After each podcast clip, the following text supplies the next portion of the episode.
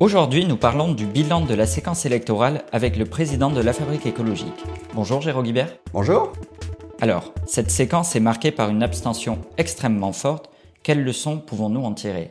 Oui, nous avons une abstention très forte au moment des présidentielles et encore plus forte au moment des législatives. C'est une mauvaise nouvelle sur le plan démocratique. C'est une mauvaise nouvelle aussi pour l'écologie. Car pour que la transition écologique marche, qu'elle aille suffisamment vite, il faut que les citoyens prennent en main euh, les différentes questions qui sont liées euh, à la transition écologique.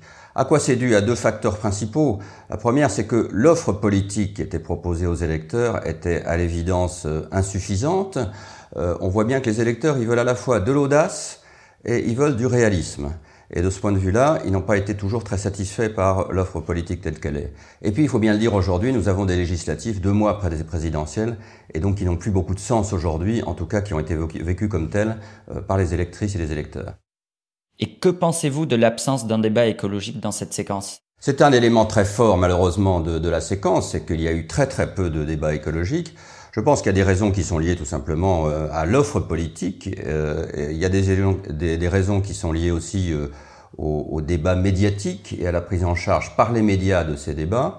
Mais il y a une raison plus profonde, qui est le fait que les électeurs, en tout cas une partie d'entre eux, et d'une manière assez logique, sont d'abord concernés par ce qui les intéresse le plus directement dans leur vie quotidienne, c'est-à-dire notamment des problèmes de pouvoir d'achat, des problèmes de sécurité. Or, la question climatique est encore vécue comme quelque chose qui ne les impacte pas directement aujourd'hui, alors que c'est faux, ça les impacte évidemment directement.